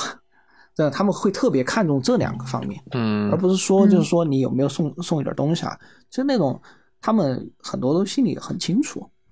就你想干什么。嗯，大方对领导来说意味着什么呢？就是好沟通吗？还是说不是？就是看着顺眼。我大方，我觉得对领导来说，很多他会觉得你这个人能够接得住事儿，对，能够接得住事儿。嗯，就不会说哎什么扭扭捏捏啊，比如说让你去嗯当众发个言，你都不行啊。我说，哎，这个工作给你，你啥你啥都那种，哎，觉得这儿这儿推一下，那儿推一下啊那种，或者说你整个人就没有什么正能量啊。嗯，其实我之我分享一下，我之前其实遇到过一个，可能比我早一点点，早几个月进来的一个公务员，他其实就是说人也很好，然后呢工作能力也有，但是说他的整个人就比较的偏负面一点，嗯，就不够大方。那么领导其实就会觉得没有人接事儿，那种感觉。所以说我自己比较臭屁的觉得，领导对于我的关心真的会比对他的关心要多一点。嗯，因为就一个人，他天天都是那种就感觉，比如说天天都是小家子气啊，就是围着一点点小事在那在那斤斤计较啊也好，或者说天天在那抒发自己的负能量也好呀，其实这种东西都会影响影响到别人。包括影响到别人对你看法也好，影响到别人的一些那种状态也好，都会有那种影响的。所以我觉得大方真的就是像雪峰说的，能接事儿；细致就是说能把接的事儿干好。这个我觉得领导特别重视这两个点。嗯，还有我觉得第一印象是因为，嗯，有可能你进了这个单位以后。第一次见到领导，离第二次见到领导之间的时间其实很长很长。如果你第一印象你没有给他一个很好的印象，他可能会保持这个印象很长一段时间。是的，对，所以所以就是因为你不不怎么见得着领导呀，那么小一个小职员是吧？嗯，对，一般来说，我们能够见到单位一把手，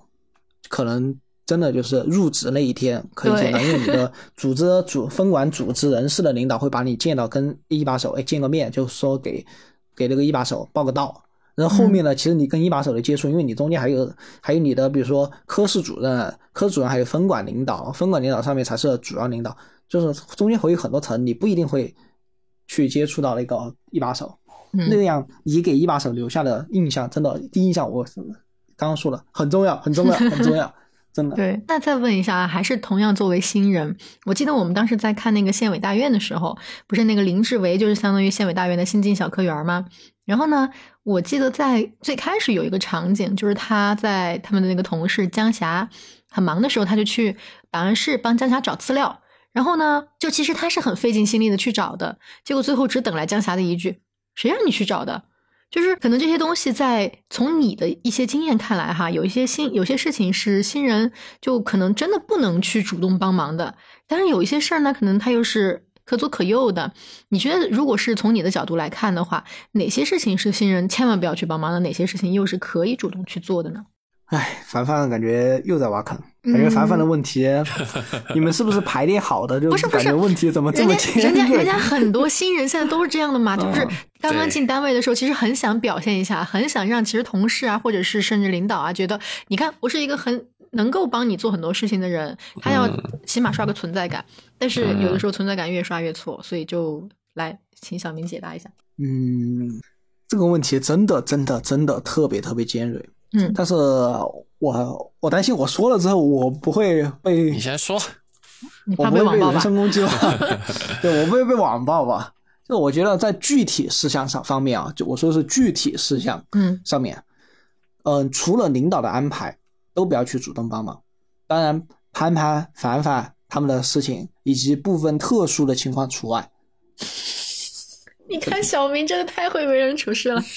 但是在跑腿、苦力一些方面，如果是男生的话，嗯，我真的觉得适当帮一下忙，提高展示度就可以了。这是我个人的，这是我个人的经验。嗯，说不出来为什么是这样子的，但是大家可以共做一个参考。我在这里只想分享一个亲身的一个经历啊，嗯，就是有一次我在街道催一个人交他的个人材料，然后他就打电话给我说，他说小明，我非常非常忙，现在我一直在外面跑业务，一直没有休息，现在也太忙了，就我根本回不来，然后巴拉巴拉的说了很多，然后请我帮他弄。然后当时我们办公室主任其实之前就已经跟我说过，包括我其实看那些电视剧《人民的名义》，我也看过，就是说那种啊，就不要去轻易的帮别人的忙啊，怎么的，就轻不要轻易的去帮别人做做别人的事情。就我也看过，就是说一定要懂得拒绝。但是那个人实在说的我受不了了，你知道吗？我就跟他说我也很忙，我这儿很多很多事情，我确实有很多很多事情当时。然后呢，结果那个人真的，我觉得。很过分的一点，他竟然在那问了我一句，他说：“那你周末有空不？帮他弄一下。”然后这个过了，这个过了。当时，当时我因为刚刚工作嘛。经验也不是很足，虽然我之前看过很多，我当时我真的看过很多东西，都是说啊，不要帮别人做那种什么别人的自己的事情啊，这一定要会拒绝啊，一定要大胆的拒绝啊，怎么？我我看了很多，包括我之前给在就是给给我们一些小学弟学妹考公想考公务员的分享的这些事情的时候，我也给他们提到了这些，我自己都在给他们提这些，对吧？但是我当时真的经验不足，然后我就觉得这个事情哎也不是很麻烦，我就想哎他都那样了，我就帮他弄一下。结果当天下午，我在我我当时在三楼，我下楼送送东西的时候，我就发现那个人竟然在其他的办公室的门口跟别人聊的有说有笑，在那聊天玩儿。嗯嗯，我当时内心真的肺都气炸了，但是我表面上还是什么都没说，但我真的真的很生气，很生气，很生气。然后也就是从那一次之后，就是那种业务方面的工作，就不是不是说体力活儿。就是业务工作方面了，我就只帮朋友，我不会帮同事的。就是如果我如果你是我朋友，我就帮你，对吧？如果只是普通同事，那不好意思，你自己先去做自己想办法，对吧？哎，你自己想办法，嗯，对吧？你如果如如果你确实干不了，你还有你的，就是比如说你的帮你的科室主任，对吧？他可以想办法帮你去协调人员来做这些事情。科室主任协调不了，他可以报领导去协调人员不够这个事情，但是我不会主动去说帮你做业务上的工作。嗯，但是说如果说体力活啊那些，我肯定会帮的。那些体力说，比如说这儿这儿你确实哎，给领导扛水，搬个水，不是给领导扛水，就给普通同事扛水，我也会会去了。嗯嗯嗯，对啊，包括像帮普通同事搬一些东西啊，搬一些那种东西，确实确实那种该帮的一定要帮。但是我觉得业务上的工作一定区分开来，就不要。不要做那种好，不要好人主义，因为你一旦做好人主义，第一，别人会觉得你这个好说话；第二个呢，就是很容易就把这个业务揽到了自己身上，就你就扔不掉了。下次也是你了。对，下次也是你。就可能我说，可能我的行为不太好啊，但是我觉得我可我的经历可以给大家作为一个生动的负面案例提醒。当时我还我还有个事情也可以给大家分享一下。当时我刚工作的时候，分到办公室嘛，先在办公室工作就是先在办公室锻炼一下，看一下这个人怎么样。然后呢，当时我们办公室是没有座位的，办公室座位不足。然后我们办公室主任的，就是同就跟办公室主任坐在同一张，就是同一个房间里面的一个同事，他就说：“哎，下面值班室啊还有位置，可以先坐那里。”我们办公室主任坚决不同意，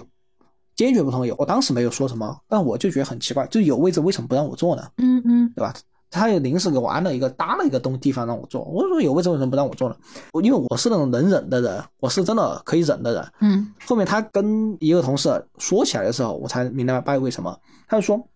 做了值班室，那么值班室的工作肯定就会有人说帮帮忙照看一下，那么这个事情就会一直变成你的事情。嗯。但是这个事情本身是跟你没有关系的。他说我不想让小明去去做这些事情，所以他作为办公室主任直接就给截掉了。嗯。对，所以说我觉得这个就是一个非常非常好的一个一个例子。嗯，对，当时那个领导对我特别好，因为因为我真的我这个人真的确实对别人真的很真心的，所以说我觉得那个领导真的说，我遇到的领导真的都对我特别特别好，我这遇到同事也对我特别好，嗯。除了那一个，除了那个真的那个人真的真的确实真的伤到我了，嗯，哎，这种类似的事情，好像我觉得还听的蛮多的，就是在听友群嘛。就是自从我们听友群的伙伴们越来越多之后，就大家会有不管是吐槽还是真心的在求求问、在发问的时候，就我发现很多朋友都在提的一个问题，就是说，嗯，哪个哪个同事又让我帮他干嘛干嘛，哪个哪个领导又给我安排了一些分外的工作，甚至是别的领导或者说跨级的领导给我交代事情，我该不该做？像前面的几个问题嘛，小明给我们提供的一些思路吧，或者说方案，都是比如说要要端茶倒水，要积极，要大方。但是这样的一种人设，就是哎呀，我很积极，很大方，会不会给同事或者领导一种？就刚刚你提到的一种老好人的人设，会会不会这种人设就会让大家就什么事情都想来让你做，甚至是把自己的工作交给你，然后自己去旁边某个办公室聊天去了？你觉得以现在的你对，如果是刚入职、刚进入单位、刚进入部门的新人来说，你觉得他们是不是该给自己立一个，比如说我没那么。老好人的人设，或者说跟自己本人的就真实的自己相差有一定相差的人设，需要吗？小明觉得，嗯，这个我觉得真，我觉得真没必要。我觉得真的没有必要去树立一个差别特别大的人设，因为我感觉现实生活中，特别是对部分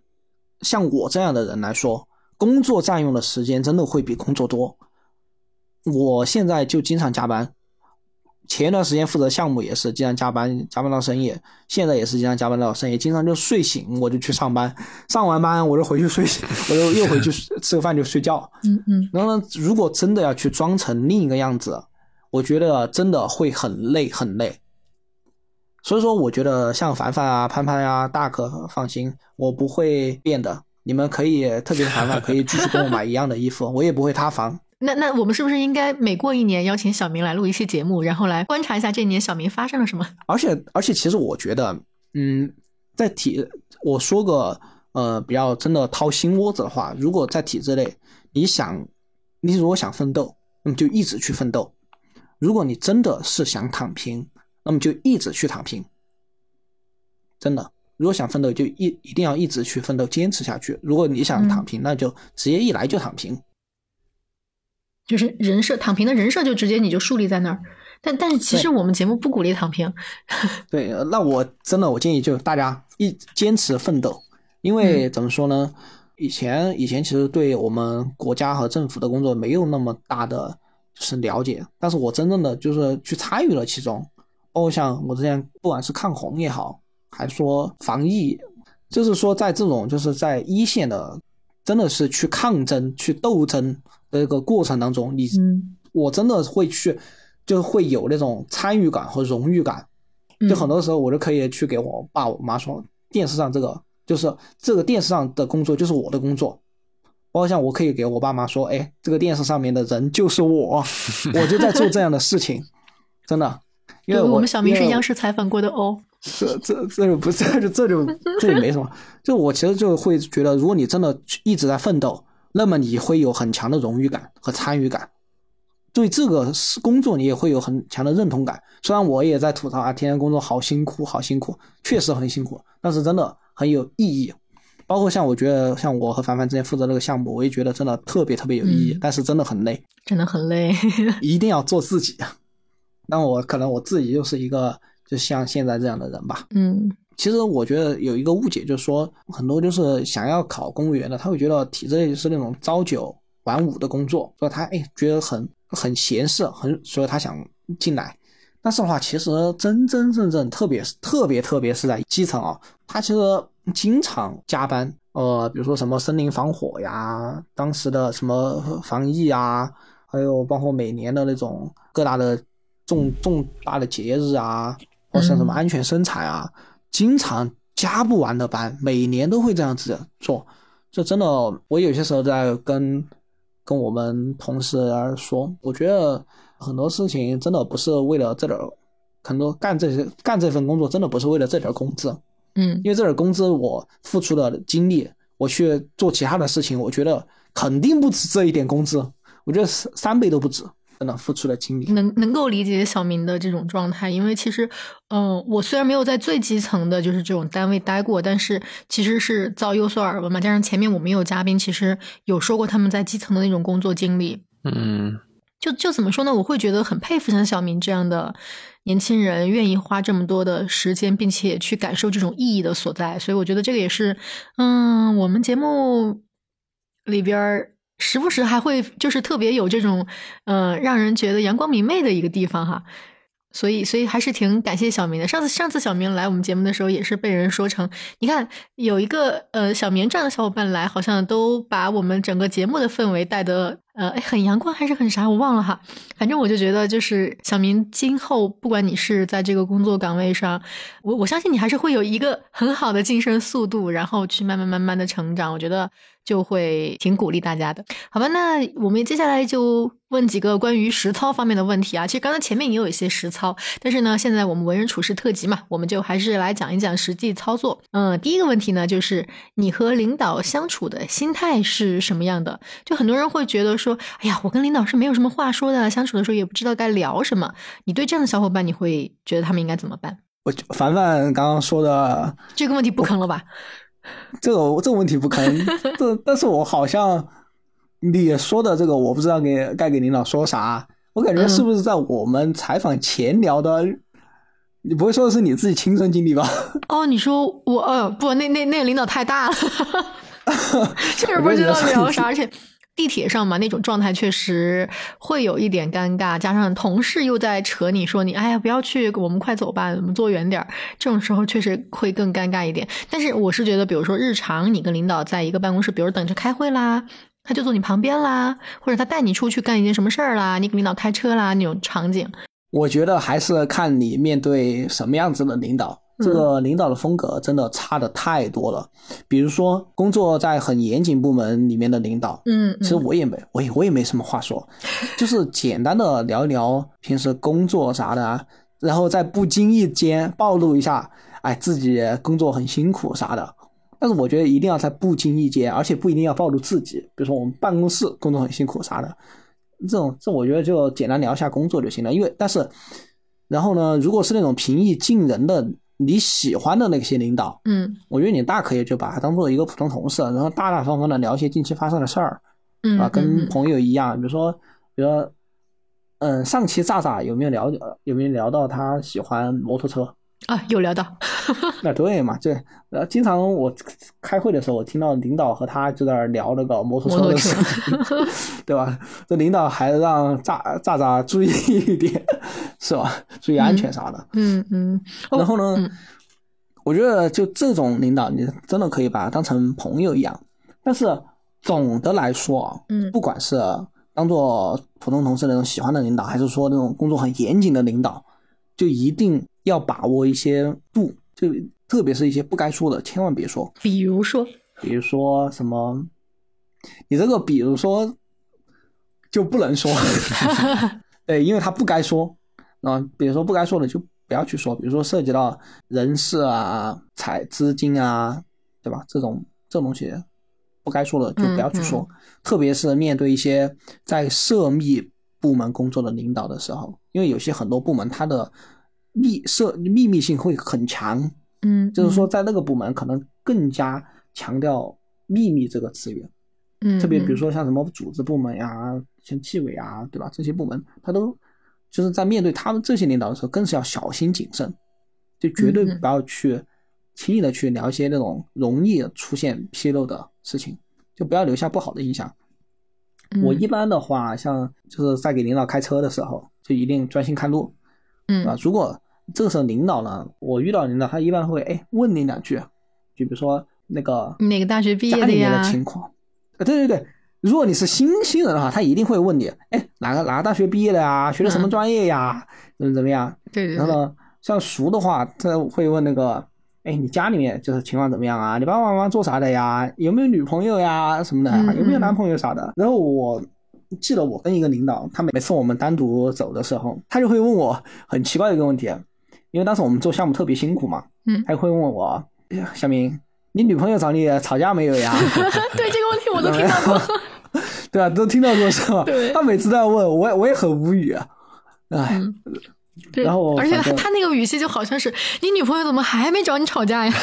是啊。然后我记得我有一次，我就给他说，昨天才吵了。他当时发火的时候还跟我说，说你去你去找你们领导嘛，不要跟我过了。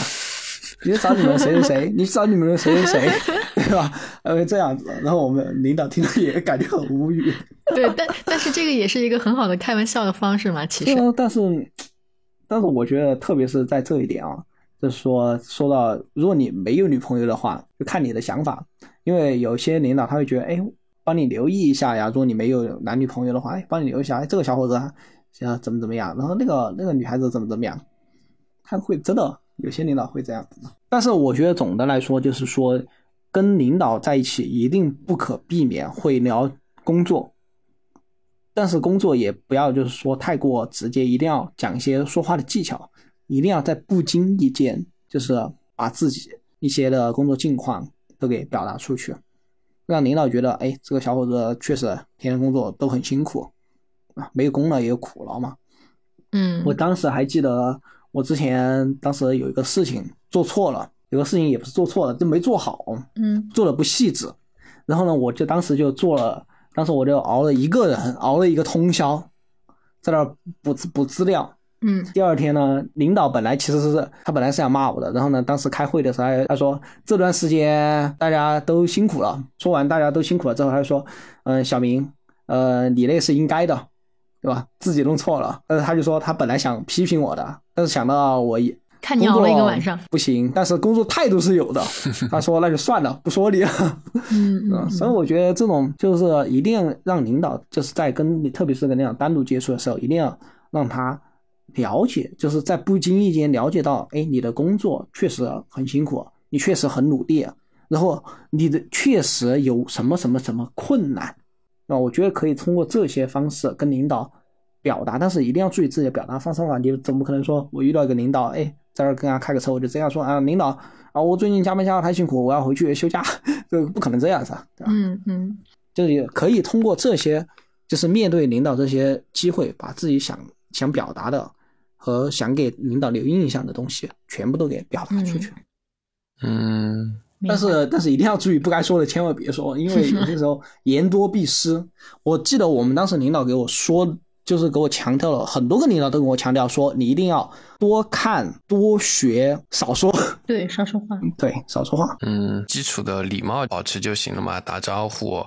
然后互相寒暄几句。有可能你紧张的要死，其实你领导今天工作也累了，也不太想跟你多说几句，就保持基础的礼貌就可以了吧？嗯就很多情况下，嗯，是的，这嗯。你在路上遇到，就是如果比如说我在路上遇到遇到了领导，我可能就诶礼貌的寒，最多就寒暄一一两句。但是嗯。如果真的是那种跟领导单独相处的一个机会，比如说呃大家都，比如说他你在给他开车啊，他又刚好问起你的情况，我觉得这些情况一定要一定要机会稍微把握一下，嗯。就千万不要千万不要什么都不做，也不要做错。嗯。嗯，反正可以做好一个领导问你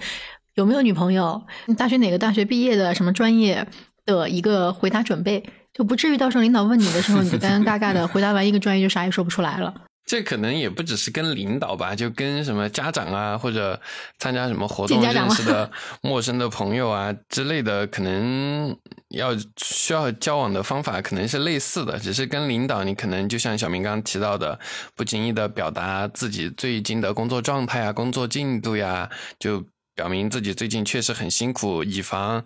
呃，下次工作结果不满意骂的时候 可以骂的轻一点，是什么之类的。这 这个可能是需要学习到的，但是一些基本的礼仪啊、基本的呃交谈啊这些，我觉得大家在生活中也是需要去掌握的。大家可以留意一下你身边那些很会讲话的的朋友们，他跟陌生的人打招呼第一句或者前几个话题一般聊什么。你如果有这方面追求，你可以留意一下，学一下。嗯，是的，嗯，好。然后我们就来问第二个问题，这第二个问题也是我们听友群自从人多起来之后，我发现大家会去关注到，或者说有被困扰到的一个问题，就是在体制内的话，对你来说，小明，呃，首先你你自己你是希望是做一个敢于说真话的人，还是当一个随风草，就领导说什么就是什么？然后你建议大家是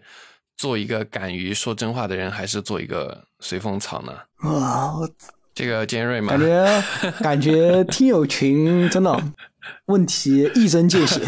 从希望上来说，真的我更愿意大家都敢仗义直言，不要去做随风飘扬的墙头草。因为我个人经历了这么多，也不是我经历了很少，可能相比于大家就是久在体制经历很少，但是我经过了这么多，就一些一些部分的岗位一些锻炼，特别是在那种群众需要的一线。去工作了之后，始终就觉得，不管我们在体制内工作的嗯朋友们有没有政治抱负，也不管大家是不是把体制内当成是一份工作，还说我们当成一份事业来对待，我觉得真的不要因为这些而丢掉自己一些珍贵的东西。那个话真的听了很很多遍，但是我觉得真的很有感触，就是不忘初心，方得始终。只是说我们。平时在做人当中不能太实诚，很多时候讲究方式方法，就不要太直接。但是我们一定会要瞄准那种结果导向。比如说，如果领导或者说同事在一方面哎觉得没做好，这事情上确实有瑕疵、有问题，比起直接批评，我觉得换一种方式提建议，我觉得只要最终能够达到同样的结果，那么选择第二种又何乐而不为呢？嗯啊，但是一定不要说，我觉得真的不要去随风飘扬，那种那种真的不太好。还是我们本身的一些珍贵的东西，千万不要因为说我因为干了这份工作，对，因为不要因为干了这份工作 而丢掉了自己本身的一些好的东西。嗯，而且有可能哈，因为如果你当了这个随风草。听上去你觉得就是可能有的同事他们会觉得，嗯，当随风草其实最简单，然后领导说什么就是什么，这个是一个最好的处事办法，而且不得罪领导。但是很多时候可能你当时也不会有什么，但过几过一段时间来看，或者是过一阵儿来看，你会发现你自己内心都过不了那道坎儿。是的，你会让自己都觉得很难受。我当时为什么没有去说这个实话？比方说，我可能也会有一些很好的办法，就像小明说的，我是用提建议的方式去说，然后或者是有一些其他的能够让领导知道这件事情它背后可能存在的风险和一些其他人的一些意图的事儿。但是如果他最后你什么都没有说，有可能过几个月你会自己都最先后悔。所以我觉得可能。还是站在自己的角度为自己考虑一下。嗯，其实凡凡说到这儿的话，其实我特别特别特别想补充一点，嗯，就是说我们其实包括在体制内也好，还是说在我们这期访谈也好，我们其实提到了太多太多关于领导方面的一些事情。但是其实我想跟大家分享的就是，我们在对待周围的朋友，甚至是即将成为朋友的同事。方面，我觉得很多时候，这种说实话，当然用提建议的方式说实话，也真的是你去真心对待这些人的一些体现。嗯，很多时候，包括我有些时候在想，嗯，我犯过的一些错，我在近期犯过的一些错，我都跟我的在项目上的同事做了分享。就我跟他说，我在这个地方犯的错，我说建议你一定要怎么怎么样。就可能他也没考虑到。但是如果我不说，其实我其实我如果不不去说这些，一对我来说一点影响都没有。但我后我但我就是那种忍不住了，我就会去跟别人说，我就会给别人做提醒。就是所以说，我也觉得这可能就是说我。被大家喜欢，就被周围同事喜欢，也被周围同事关心的一个一个原因吧。明白。好吧，那再问一下第三个问题啊，就是嗯，在公众场合，可能有的时候领导呀、同事呀，他们会给你使个眼色，或者是交代你一句短短的话，但是他可能中间是含有潜在暗示的。那么在这种情况下，你要如何提前的去做一些准备，来读懂领导和同事的这种潜在暗示呢？嗯，这个问题其实我觉得还是一个学习的一个过程，就是因为他其实问的不单单是如何明白领导和同事的一些暗示，而是说学习如果你自己就在领导岗位上，面对这些情况，如何去做一些正确的决策，如何用最顺利的方式去达到自己的想法也好，目的也好，而只是说如果你。情商够高，那么基础就好，我们就可以说，就是说很就很会。然后领导呢，他会觉得你很有灵性。那如果说你基础本来就不好，那么的话，你就只有多在综合的岗位上和秘书岗位上去多学习、多看、多学，那么最后也可以到到达罗马。好，那我来接着问小明下一个问题，就是如果说你在干上上级领导给你分配的活儿的时候，你发现了就是你觉得不太合理的数据，但是呢，你在询问你的上级领导的时候，他很敷衍，就让你干活就干活，别在那儿瞎分析。那你会怎么做呢？是会呃继续分析，还是说就按照领上级领导告诉你的就接着做就行？嗯，我觉得雪峰这个问题。比较的难回答。第一个呢，就是说我们必须要尊重我们上级领导的想法，嗯，因为你不可能说直接越级向上上级汇报，那种是极为特殊的情况，嗯。然后呢，第二种呢，我觉得雪峰刚刚提到的缺了一个前提，就是说我们在给上级领导讲这这这儿有问题的时候，可能存在没有讲清楚的情况。因为我我也是上过当之后，后面我才摸到摸到一点门道，就说我在给领导讲这个东西有问题的时候，我一定不会说我觉得这个东西有问题，我一定会找依据，就是说，包括像很多就电视广告上面，他说专家说怎么怎么怎么样，对吧？他说，哎，专家经过什么研究分析后怎么怎么样，他会有一个依据，这是第一个。第二个呢，就是说我会说给给领导讲清楚，就这个事情可能会带来什么样子的隐患，就说这个事情，比如说到底是说，哎，之后可能会纪检监察啊那边会有一点问题啊也好，还是说在就是具体执行上面，哎，可能怎么怎么样，我会给领导讲清楚这个问题，如果错下去会造成什么样的后果，我会给他讲清楚。第三个，我会针对这个事情。给他提出我自己的一些建议，比如说我说这里错了之后，我说建议这里改成这样行不行？我会给问领导行不行？如果他说行，那我就按照这个改；如果他说不行，那我该给他汇报的已经全部给他汇报清楚了，我就按照他说的去做。至于最后这个事情他怎么向上上级汇报，包括像如果这个这个事情真的出现了什么什么后果。那么其实对于我们工作人员来说，我该做的已经全部做到位了，我没有办法去把领导当成一个提线木偶一样控制。哎，我觉得这儿不行，你要改，肯定不可能的。我只能说全部给他提好，就是讲清楚。如果他确实哎觉得还是要怎么怎么样，我就严格按照领导的指示去做。嗯，我记得就是我这个这个就不能记得，不能记得。那我接着说啊。就是说，其实有可能我们可以在跟上级领导去询问前，也可以预判一下，就是这位领导他是不是一个会认真对待，或者是他本身就有一点敷衍的领导。如果他是，那么我们就可以提前像小明说的那个样子，把这件事情他有可能造成的所有后果提前进行罗列。就是我们要先自己讲清楚这个问题。就比如说你你真的按照他的这个说法，叫你干活你就干活，你别分析了，那我真不分析了。过段时间突然就领导说，上次那个问题怎么回事？你居然没有把这个事情跟我讲，然后你跟他说，领导我跟你说过，你叫我别分析的，你觉得他会认吗？所以我觉得像小明说的这个样子，提前做一个预判，然后再给他一个完整的可能性，我觉得会比较好一点。嗯，这个问题也跟之前听友群就是讨论过的一个问题有关嘛，就是上上级领导丢了个活儿，该不该接，怎么接？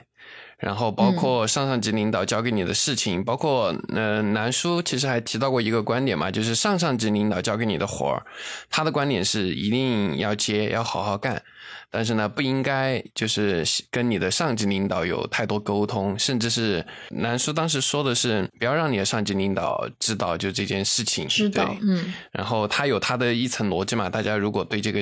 问题想更深的讨论，可以去听听上期节目。嗯。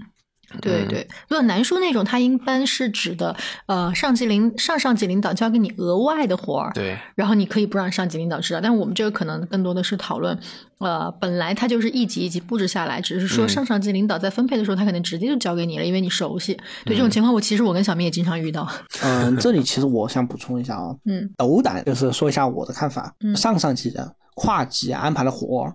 就是呃，无非是两种，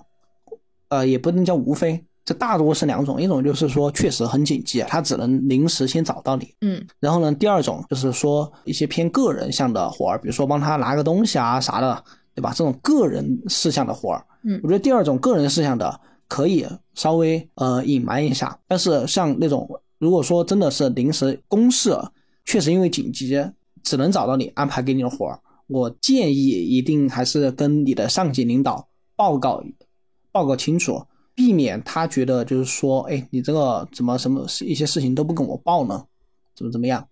我建议你还是要说一下，因为这个呢也是对上级领导的尊重嘛。嗯，个人理解啊，个人理解，好吧。个人理解。OK OK，那就想问一下，你有遇到过在你个你的工作当中，明明是你做的一个事儿啊，不管是因为什么原因吧，反正最后呢就被别人拿去给领导交差了，你遇到过这样的事儿吗？嗯，这个很多。其实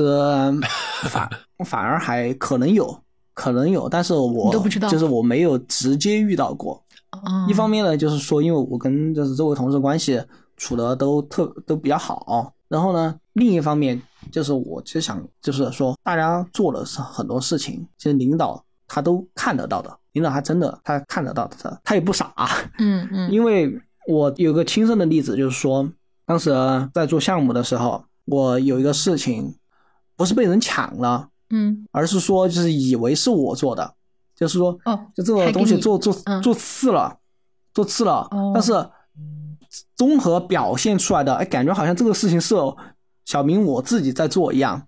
我其实就特别担心领导觉得，哎，这个事情是因为我的原因做次了，怎么怎么样，嗯。我就想去跟领导去解释，嗯我就想去跟领导解释，因为那个领导其实也平时也经常跟我聊嘛，他其实对我也挺好的，那嗯我就想跟他解释，每次想张口，大概有两三次吧，嗯想一想张口就被他给压了下来。然后呢，他后面后面好像第二第二次还是第三次，他就跟我说，他说这个事情我都知道，不用再说了。他说他说我也不是瞎子，我都看得到的，知道这个事情是怎么回事儿。所以说，就是从那一次之后，我就觉得怎么说，很多事情，不管这个事情你做的功劳被人抢了也好，还是说，嗯，这个事情不是你的错，然后结果你背了锅也好，嗯。很多时候就是除了一些情况啊，领导确实完全不知道之外，就很多时候，只要他是你直接负责你这个事情的领导，我觉得他都会有自己的眼睛和有自己的耳朵，他不会说什么哎，这个事情就很片面的觉得哎，这个事情就是哪个哪个的问题，真的不会就。是他真的会心里其实很有数，是吗？对他心里真的特别有数，我当时我觉得他不知道，嗯所以我才会找他。结果后面他跟我说，其实他都啥都知道，嗯嗯，真的。理解明白。但是我觉得这个是确实遇到好领导了，但嗯也不排除有的领导他确实，嗯、因为他可能也只有一点短暂的时间来了解这项工作，然后最后被别人抢去。是的，嗯，那那如果真的是有这样的情况，假如说啊，呃，你现在没有遇到过，但假如说你遇到了，你会怎么处理呢？嗯，我不会说就是直接去，我不会直接去找领导说，哎，这个事情是我怎么怎么样，我会暗示，我还是会那种选择不经意的这些方式啊，去给他透露这些信息。嗯嗯特别是我觉得这一这一点啊，真的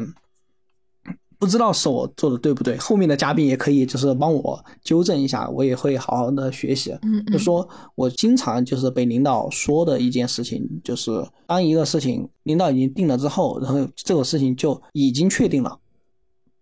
就是当当当这这个东西一拍板，那么这个事情就已经确定了。嗯如果有什么，就是就没有必要再去争论什么了。特别是我经常就是有些时候在领导批评我，还批评我，哎，小明你这儿犯了什么什么错，我就很想去解释，我就说这个事情不是我的错，就这个东西其实跟我没什么关系，其实很多时候都是这样子。嗯。但是他们会领导会觉得这个事情就不要再扯了，他不想听你解释，很多时候都是这样子，就是他不会听你解释了，说这种东西没有办法去直接说，只能说通过一些其他的话语，对吧？嗯不经意间暗示，他一下子就知道了。嗯，就就有可能你会觉得君子报仇十年不晚，也可能我下次有什么机会跟领导单独交流的时候，我再不经意的把这个事儿说出来。但是没有必要单独的为这件事情到领导那儿去闹不愉快，或者跟同事撕破脸，是吧？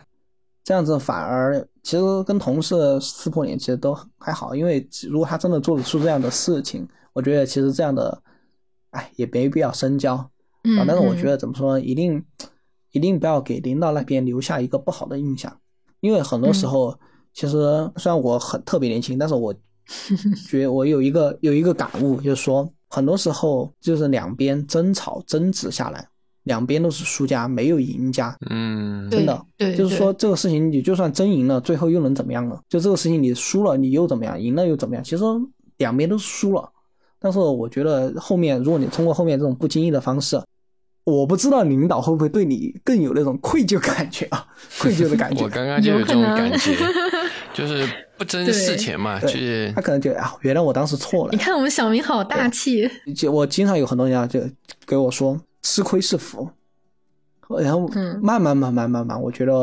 还是有一点嗯这四个字的体悟。嗯嗯，真的，但不要吃那种大亏啊！如果真的是那种巨大的黑锅，一定不要去背，一定要争争两句。那当办公室副主任这种事情还是要去争一争的。对，有些事情，有些事情真的是黑锅，一定要去争一下。嗯嗯但是一般的事情就大气一点。我有些时候，我甚至，我当时啊，我记我分享一个啊，我当时有一个事情，我觉得那个事情不是我的事情，然后呢，我就我甚至会直接跨级给领导打电话去争。嗯，效果怎当然，这个这个，当然这个行为非常不好。当时当时我真的有点儿有点生气，然后呢，我给他打电话，我刚刚开口半句都还没说出来，然后呢，他就说，他一听把前面那几个字，他说下次说，然后就给我砸了。嗯，但是跨级还是不太好的，小伙伴们不要嗯直接学习。对，千万不要学，千万千万不要，就是你可以给领导说，因为领导他一旦决定了。